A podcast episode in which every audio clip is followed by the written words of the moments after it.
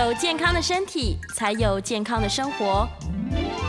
名医安扣专业医师线上听诊，让你与健康零距离。这里是 FM 九八点一九八新闻台，您所收听的是每天上午十一点到十二点播出的名医 Uncle 节目。今天我们邀请到的是国泰综合医院心血管中心部的主任黄启宏黄医师。黄医师来到现场，先跟大家问好。主持人、各位听众，大家午安。明天呢，因为这个九月二十九号刚好是我们世界心脏日，所以今天请到我们黄医师，当然要一起来关心一下关于心脏疾病的相关议题。主要我们今天要谈的是心房颤动，那是不是就先请黄医师跟我们说，到底什么是心房颤动？当然，在黄医师先讲之前，我要先很好奇的问一下。这是不是会马上致命？如果会的话，哇，今天听众朋友要认真听；但如果不会，还是要认真听，因为有很多很重要的资讯要提供给我们。先回答主持人的第一个问题，就是心房颤动不会马上致死。那再回来谈论什么叫做心房颤动？其实我们一般民众常常听到的是一个心律不整。对。那心律不整的里面包括了包罗万象，心律不整在心脏科里面来讲，它是个包围非常广泛的一个疾病。所有的心脏的跳动不在正常的节律里面产生的任何问题，都叫心律不整。那心律不整其实大部分人的心律不整都是。非常善良的，就你有感觉，可是不不会造成任何伤害。可是心房颤动这个名词是心律不整里面的一个指向，可是恰巧它是一个最常发生，对我们会造成重大伤害的一个常见的心律不整。它是不友善的心律不整。对。就说心律不整，大部分人都是很善良的。你就说你可能会偶尔跳一下，或者偶尔跳快一点。那很多其实像很多年轻女生也会有这个问题。可是那个东西对她不会造成伤害，她只是有感觉。可是心房颤动这个恰巧它就是，它虽然不会马上致命，可是它会产生一个很重大的伤害。那所谓的心房颤动，就是说我们一般正常心脏的跳动是。心房收缩以后，把血从心房打到心室，再由心室打出去，就经过这些大血管供应我们全身血管、全身各个器官所使用。对，所以心房战斗的意思就是说，它心房就是自己跳自己的，它跟心室就没有联动关系。哦。那这时候就会产生什么问题呢？就是他的心房都是一般心脏心房收缩几下，心室就收缩几下。对，这个心房收缩可能收缩好几百下，可是心室收缩就是照我们正常我们量到的脉搏，可能是六十下到八十下之间，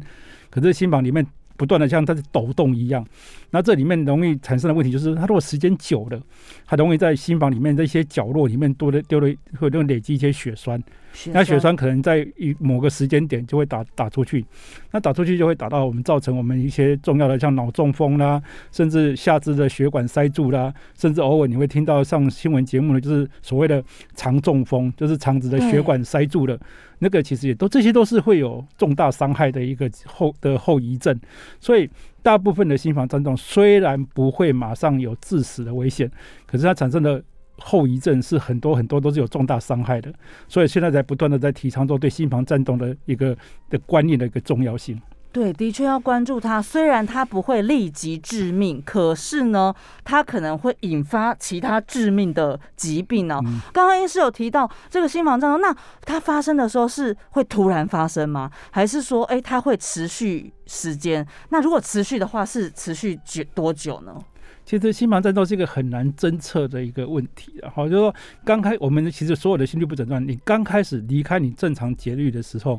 你可能会有感觉。那当然心房颤动的感觉是绝对会觉得心悸，所谓的心悸，说说你本来不应该察觉到心脏的跳动，你可以察觉到心脏的跳动，这叫心悸。它可能是跳比较快，可能是不规则。对，那你可能会觉得心悸，甚至会觉得跳快一点的话，可能会觉得有点喘，然后或是那或就说这个感觉。可是这个感觉哈，如果你一段时间不理他，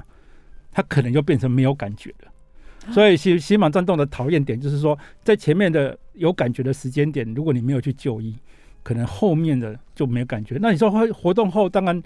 心房颤动还有是一些，就是说你的生理会受限制。可是因为心房颤动常常好发的是老人家，那老人家他本来自己觉得我的年纪大了，会活动后会有点不舒服，会喘。好像有点正常，对，那就忽略了这件事情。所以心房颤动在刚开始发生的时候，你可能会有感，可是如果经过一段时间你没有治疗它，它可能就没有感，那时候就反而以为自己好了，就习以为常了。这听起来有点棘手哎，还会这样子让你没感这个、嗯这个状况。那这个阶段是不是请医师帮我们来呃统整一下，说，哎，那如果心房颤动的话，我们会有什么样的症状？每个人的症状会是一样的吗？通常我们会常常见的病人会觉得说，我的心脏跳比较快。听到常常会有人这个抱怨是说，来到门诊就是说我心跳比较快啦，我心跳不规则啦，或是我跳比较快的时候会觉得比较喘啦，对，或是说我诶、我爬楼梯，我爬个一楼，我怎么心跳从六十下跳升到一百多下？他自己觉得他的运动耐受力受影响了，他的心跳上升速度比较快了，这个是一般常见的一个。因为单纯的心房颤动来到门诊就医的一个不舒服的一个表达，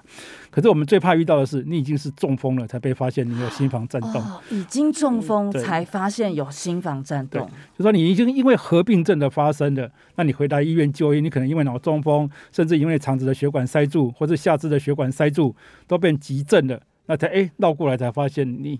原来你是因为心房颤动引起的，对。这个是我们比较不喜愿意看到的的一个情。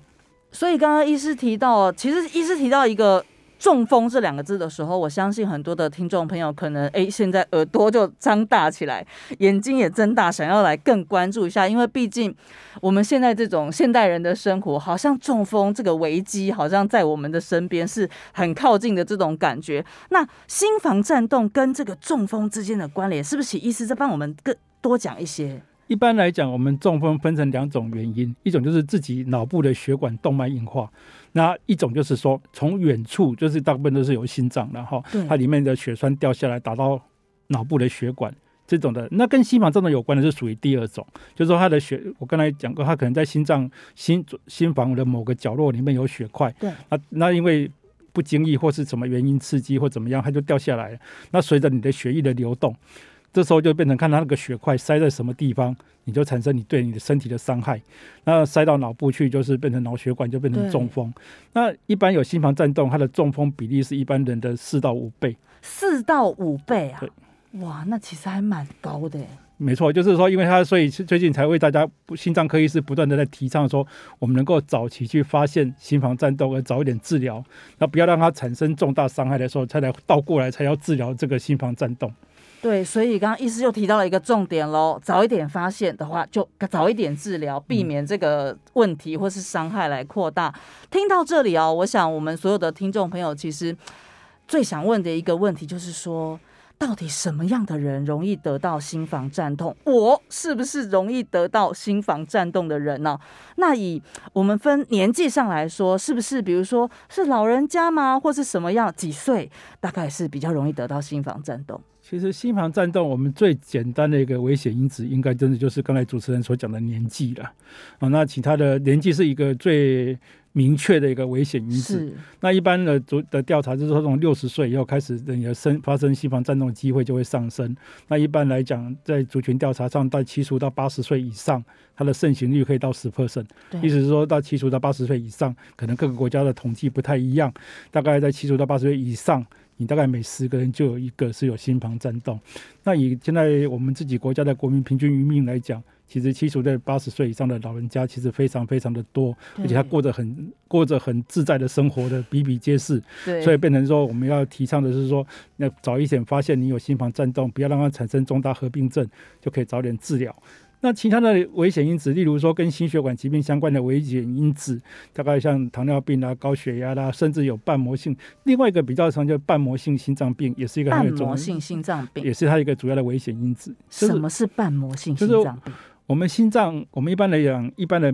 民众大概认为心脏病就主要就是血管塞住，嗯，心肌梗塞。那另外一个就是瓣膜的老化，就是不管是我们心脏有四组瓣膜，就像房间的那个隔间一样，让它用这些门来控制血液朝一定的流动、一定的方向在流动，这些我们叫瓣膜。我们心脏有四组瓣膜哦，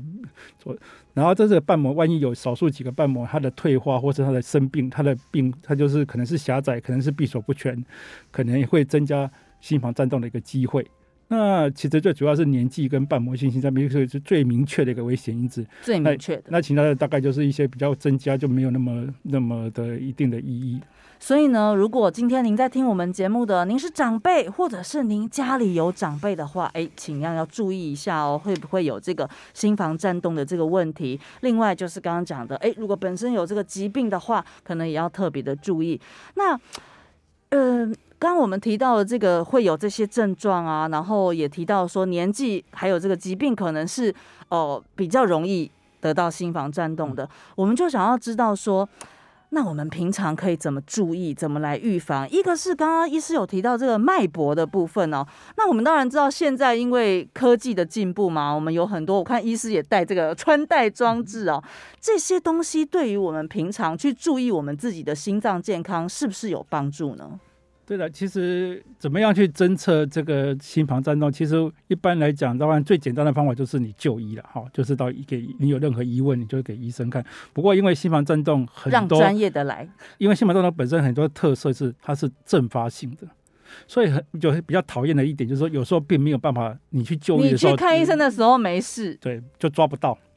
所以说，当然现在这些科技的进步，刚才主持人讲的这些科技的进步，这些穿戴装置的的确提供我们一些帮忙。不过要提醒大家的就是说，单纯从心跳的几下，可能没办法来分辨说你是属于哪一种心律不整。是，当然现在少数的一些穿戴装置有附有心电图，也许说当然你在觉得说心悸啦、心脏跳动不规则的时候，如果你能够把那张心电图给做下来，那拿给。专业的医拿到新拿到门诊来给医生看，也许就可以得到一个答案。这时候你发作的时候，当然如果没有怎么办？当然你在就医来就医的时候，医院的医生可能会安排你做一般的心电图，甚至有二十四小时心电图。现在我们有更长时间的心电图可以。给病人检查哦，更长时间的，对对对，希望能够抓到，因为心房颤动有些是持续性的，有些是阵发性的。那对这些阵发，因为阵发性的被医学上的统计，这些阵发性的它的伤害并不亚于持续性的。所以说，如果你有时候太狡猾了，对，所以如果你有这些不舒服，可能还是要跟医生讨论要怎么样去检查。所以真的就是如同刚才我们黄医师所提醒的，其实呢。就医当然还是最好的啦，因为其实我们身体、我们的心脏每天很认真的在工作，但是它如果出现什么问题的时候，还是让专业的来，让透过一些检查，然后真正找出这个原因，也才好赶快的来做后续的处理跟治疗啊。呃，刚刚医师有提到的这个，不管是呃年纪，或者是呃我们讲疾病，但是其实。即使我们所谓健康的人，我们平常应该也是要很注意自己的这些生活习惯各方面的。我们是不是就请医师来谈一谈，说，呃，我们应该要如何来预防得到这个心房颤动？其实，在这个预防上，这个东西我们永远都没办法改变的是年纪。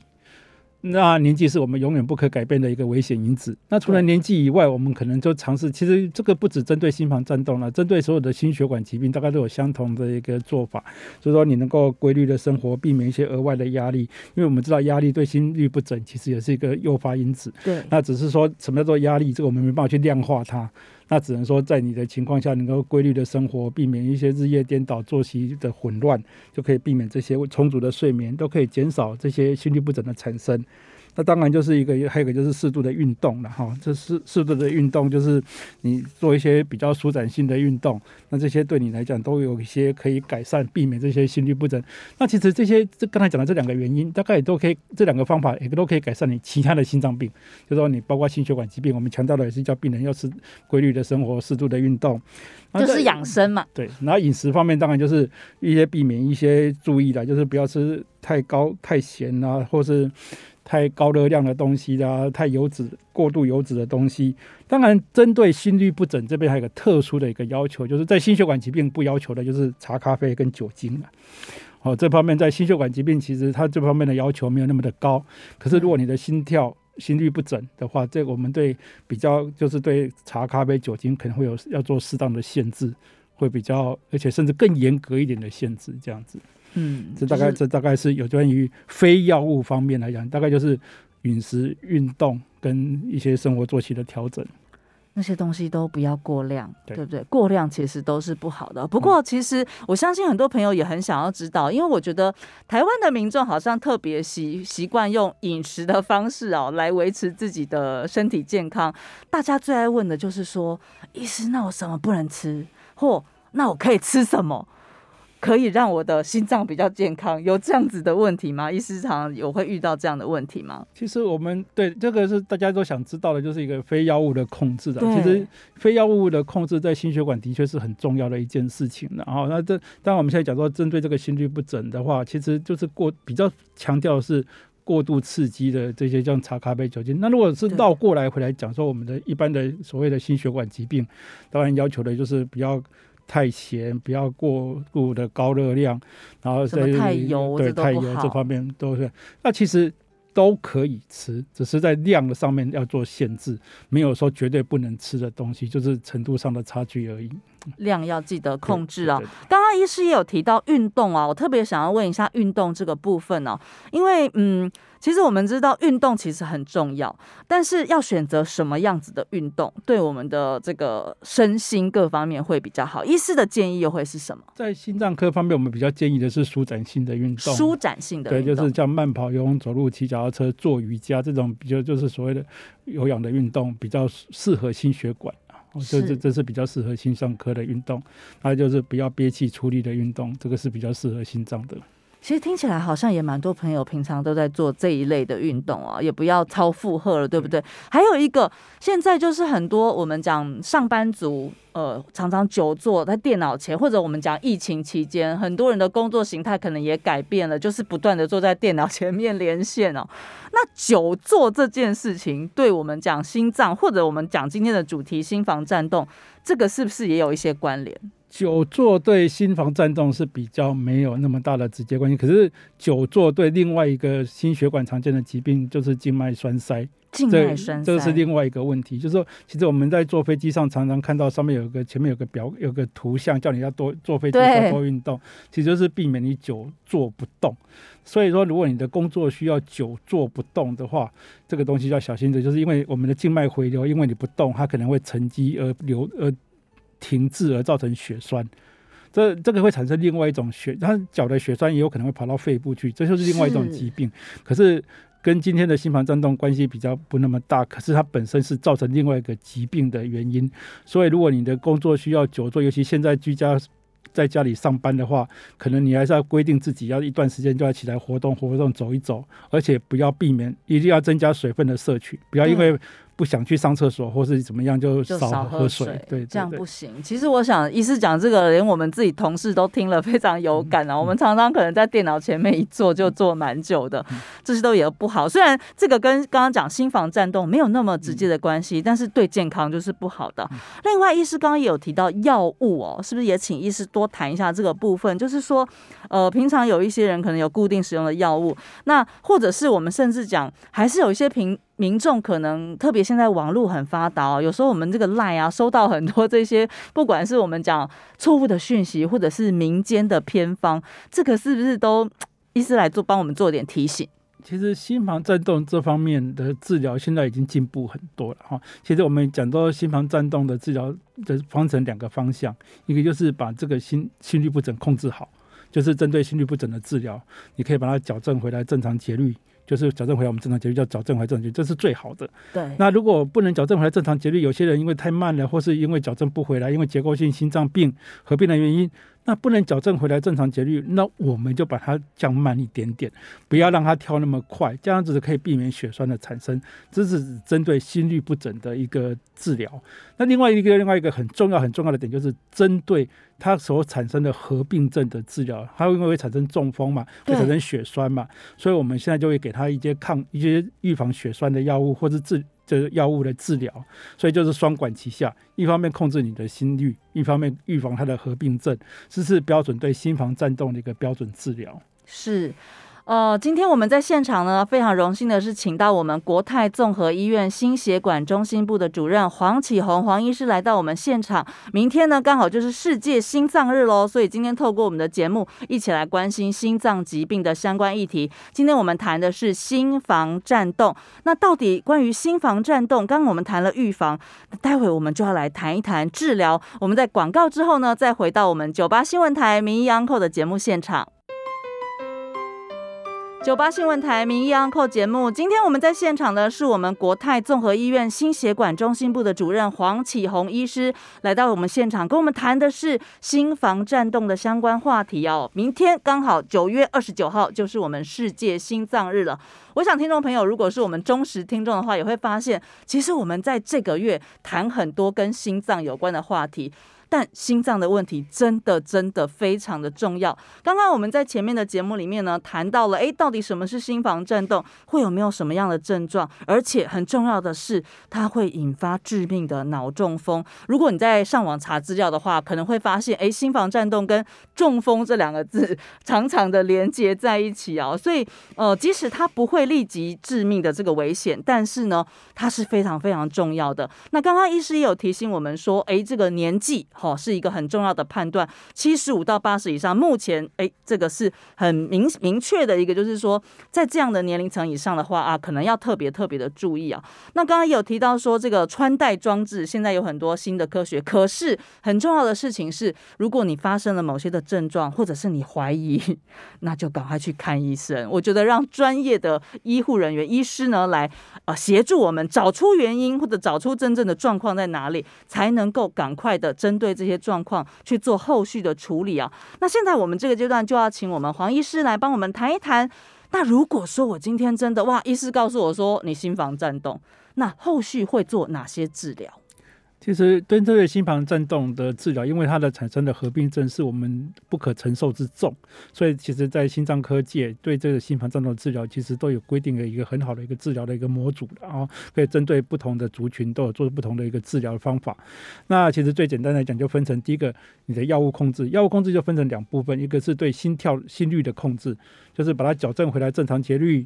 那如果不能把它矫正回来正常节律，就会让他心跳慢一点点的药物，这是药物控制，这是针对心律不整的部分的控制。那另外一个就是针对就是有关于它的合并症的控制。那合并症就是刚才讲的，就是说它的最大的合并症就是血栓打出去，到处的血栓。那可能是脑中风，可能是肠中风，可能是脚中风，这些不管什么部位的血管。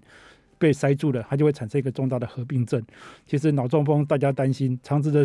肠子肠中风，它的死亡率并不亚于脑中风。对，那脚的血管的塞住了，它的合并症也很多。所以其实每部分都很重要。所以怎么样去预防这些血栓的形成，其实也是一个很重要的一个因素。所以就演变出来有很多的抗凝血剂的使用。嗯，那其实有很多的适合不同的族群，适从不同的病人。他有不同的抗凝血剂的选择，那大家不用担心，那就交给专业的医生去分去处理就可以了。然后另外一个就是说，那还有什么方法可以治疗？当然，一般的民众我们先建议的都是先药物控制，就针对这个心率不整的部分。如果你对药物控制一直都很没办法控制好，其实现在还可以衍生的出这种介入性的治疗，就是像放支架，只是我们不是放支架，我们是把这个。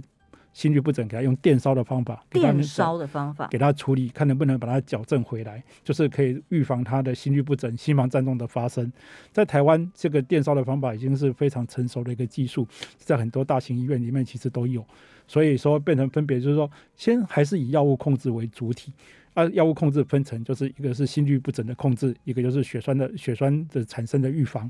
那如果说这两个，能够控制的稳定，一般就建议用药物控制。对，如果说针对特殊族群没办法用药物控制好，那可以考虑用电烧的方法。我想一般民众好像也是先这样嘛，听到手术好像通常都会比较害怕一点，而且是心脏 更害怕一点。不过呃，交给专业的来，有医师如果建议你哎服用药物的话，但是每一次讲到要吃药，大家就会有点担心说啊，这药会不会有副作用？心律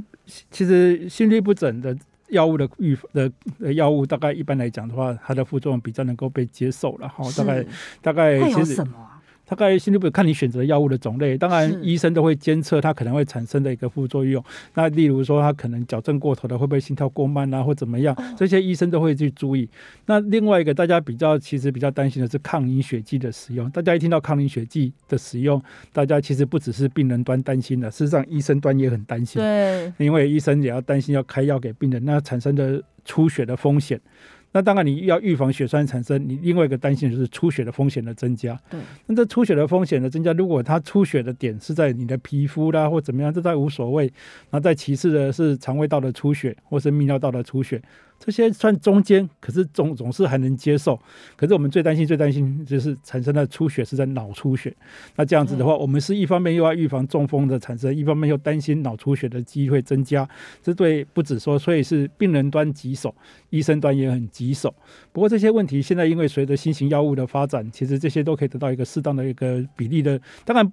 危险性的降低是重是有的，可是当然没办法全部都是不发生的哦、所以百分之百很难做对到。所以对对对对，所以这个方面你讲说，所以我们在医生端来讲的话，我们在开给抗开这些药物给病人，我们要花很多时间在跟病人喂教，说你怎么样注意什么事情，避免什么事情，那这些东西来讲可能产生什么事情，所以这些东西其实各位如果在你医生开给你这些药物的时候，你如果任何疑问，要跟你的医生讨论，不用怕不好意思，也不用怕被骂，不要开了生命健康的问对，题，不要药开了回去就不吃，那这样子问题就大了。所以说，你有任何对这些药物，当然这些药物对大部分的病人端跟医生端大家都担心，对所以医生端也要提醒着我们的。观众、听众朋友们是说，其实医生也担心你担心的事情，所以你可以把你的担心的事情跟医生讲，让医生来好好回答你，或者在我们药物有很多可以调动的东西，对医生可以根据你想你的真实状况来去调动药物对，那你不要不好意思就不跟医生讲，那反正医生会对这个药物的调动就会比较瞎子摸象，或者是产生重大的伤害再来调药。所以这些药物有它的好处，也有它的缺点。那当然会在我们才会在取舍上做一个平衡。所以请各位听众一定要注意这个。如果医生开给，不要听到开门药袋上面写了个抗凝血剂，回去就不敢吃。其实他的你担心的事情，可以如实的跟医生讲。对，问清楚，对不对？医生也会花时间好好跟你解释对。对你你带回去不吃，那你去看医生干嘛？而且后面如果哇造成这个难以弥补的这个问题的话，那不是得不偿失吗？所以要听医生的话。然后今天医师跟我们谈的这个心房颤动，我特别想要请医师，是不是再帮我们分享一两个诶您特别印象深刻的这个心房颤动导致中风的这个病例，有没有这样的案例可以跟我们说一下？其实心房颤动，因为中风而发现他心房颤动的病例应该不算少见啊哦其实在，在我们在就是台湾，我们在台湾常见的问题，因为老人家对自己的病情常常把他自己把它合理化，他就觉得我年纪大了，没办法。对，那这些心跳不规则啦，走路会喘啊，或者是心悸这些问题，他只认为只要没什么太大伤害，他就认为合理化。啊，我刚才跟各位报告过，其实你久了以后，你的心房颤动就没有什么感觉了。那等到产生问题的时候，就是中风来的。更大的问题来了的时候，其实我们看看，常常看到很多，其实，在台湾，应该说台湾每个医院的脑神神神经科的门诊，你可以发现很多人的心房颤动的诊断是在中风后，所以这个都不算少数。那其实现在我们也常常发现的，就是肠阻塞、肠子血管的阻塞跟下肢血管的阻塞，才发现它是心房颤动。哦，这个也不在，也都有，所以大概每个月都在发生。真的很棘手哎。可是现在就是所以，所以你看，不断的、不断的很多的单位，就是不管是心脏学会还是政府政府的相关机关，都在不断的在提倡大家要注意自己的这些心脏的问题。对，其实对我们心脏科医师来讲，只要你不要来晚了，心脏的病都可以治疗。只要你不要来晚了，心脏病都可以治疗。对哇，这今天真的是我在节目中得到一个很大的收获。所以刚刚讲的，因为像我自己，我因为家里也有长辈啦，所以常常有时候，呃，长辈当然我们也很多时间在工作，不见得那么多时间会跟长辈沟通这些健康的状况哦。但是，一旦要是真的发生什么状况，哇，真的好像感觉。心里应该会很很很不好受，而且不确定就是后续能不能有得到一个很好的。所以今天透过节目哇，我自己也学到很多东西哦。今天我们来到我们现场的是我们国泰综合医院心血管中心部的主任黄启宏黄医师。从医师刚刚分享里面，我发现医师其实非常有耐心呢。这个医师，特别是我想很多呃。病患也好啊，或或者像刚刚讲的长辈老人家，有时候你跟他讲，他会比较耳朵硬一点，对不对？但那医生怎么办？其实这个也是沟通在门诊，我们常常有时候。不管你的，其实很多医生，心脏科的医生门诊的病人都很多了。可是，即使因为我自己的门诊病人也不会太少。可是，我们对这种出诊的病人，或是要这种药，我们都会花比较多时间跟他解释。其实，有这即使有些病人，当然有些病人来讲，他都觉得医生花的时间很少。可是，事实上这些病人，我们会花比较多时间跟他沟通。那其实这些药物的治疗对他来讲，因为这个伤害，我刚才又一直强调一句话，这个伤害是不可承受之重，所以变成说，也是希望他能够配合。没有错，病患的话要好好的配合。那平常如果我们现在哎身体健康的话，我们要好好的照顾自己的身体。我们稍微休息一下，广告之后再回到我们九八新闻台名医安扣现场。九八新闻台名医安扣节目，今天来到现场的是我们国泰综合医院心血管中心部的主任黄启宏黄医师。黄医师呢，今天跟我们谈的是关于心房颤动的相关话题。当然，我们知道啊，心脏的问题感觉上哇，好多好细。我们常常可以，不管在新闻报道里面，或者是我们自己在上网查询的时候，就看到好像有各式各样的。那今天跟我们谈的心房颤动呢，其实算是心律不整的一种。它虽然没有这个立即致命的危险呢，可是可能会导致一些其他致命的疾病，例如中风。哇，讲到中风，大家我想。就是不能完全不能轻忽的。可是呢，刚刚医师在节目中也有跟我们提到说，哇，有时候真的是已经发生这个中风的情况，回头才发现说，其实这个病患已经有了这个心房颤动的问题。所以今天在节目的最后一段呢，我们要来请医师帮我们来做一个同诊。如果哎前面没有参与到我们的朋友。这个阶段的话，请你要注意听喽，也是要来帮我们做一些总整理，来帮我们复习一下，说心房颤动是什么？那我们到底应该注意什么事情？就是说，对这个主持人讲的没错，一般的民众对心脏病永远都只停留在说心心肌梗塞跟冠心症，那常常心律不整常常会被忽略的一部分。那当然，心律不整来讲，对大部分人来讲，大部分的心律不整都是很善良的，可是有少，当然有少数的心律不整一发作就倒了。这种我们也很少遇到，也会有一发生就倒的，就很多猝死的风险是来自于心律不整。那可是那个机会很少很少，大概也不用太，大家也不用太慌，不用太恐慌了。对对对。那最常见的就是说，我们最常见必须要积极治疗的心律不整，其实就是心房颤动。那心房颤动这个东西来讲，就是发生的原因大概最主要是老化，或是一些其他相关的冠心症的一个危险因子，或是冠状或是一些瓣膜性心脏病而造成你的。心房呃造成的一个疾病，它最简单讲就是说，它心房跟心室的传导没有同步。因为一般我们的正常节律是心房收缩，把血打到左心，打到心室，再从心室打出去。它没有各跳各的，对，而产生一个就是血容易在心脏里面的某个角落堆积一些血栓。这些血栓可能就会打出去，所以刚才主持人讲的没错，就是这些为什么心房颤动、心律不整跟中风有关，就是因为他在心他在心脏的某个角落里面有些血栓，因为心房颤动造成血栓，这些血栓可能在什么时间点不小心就打出去。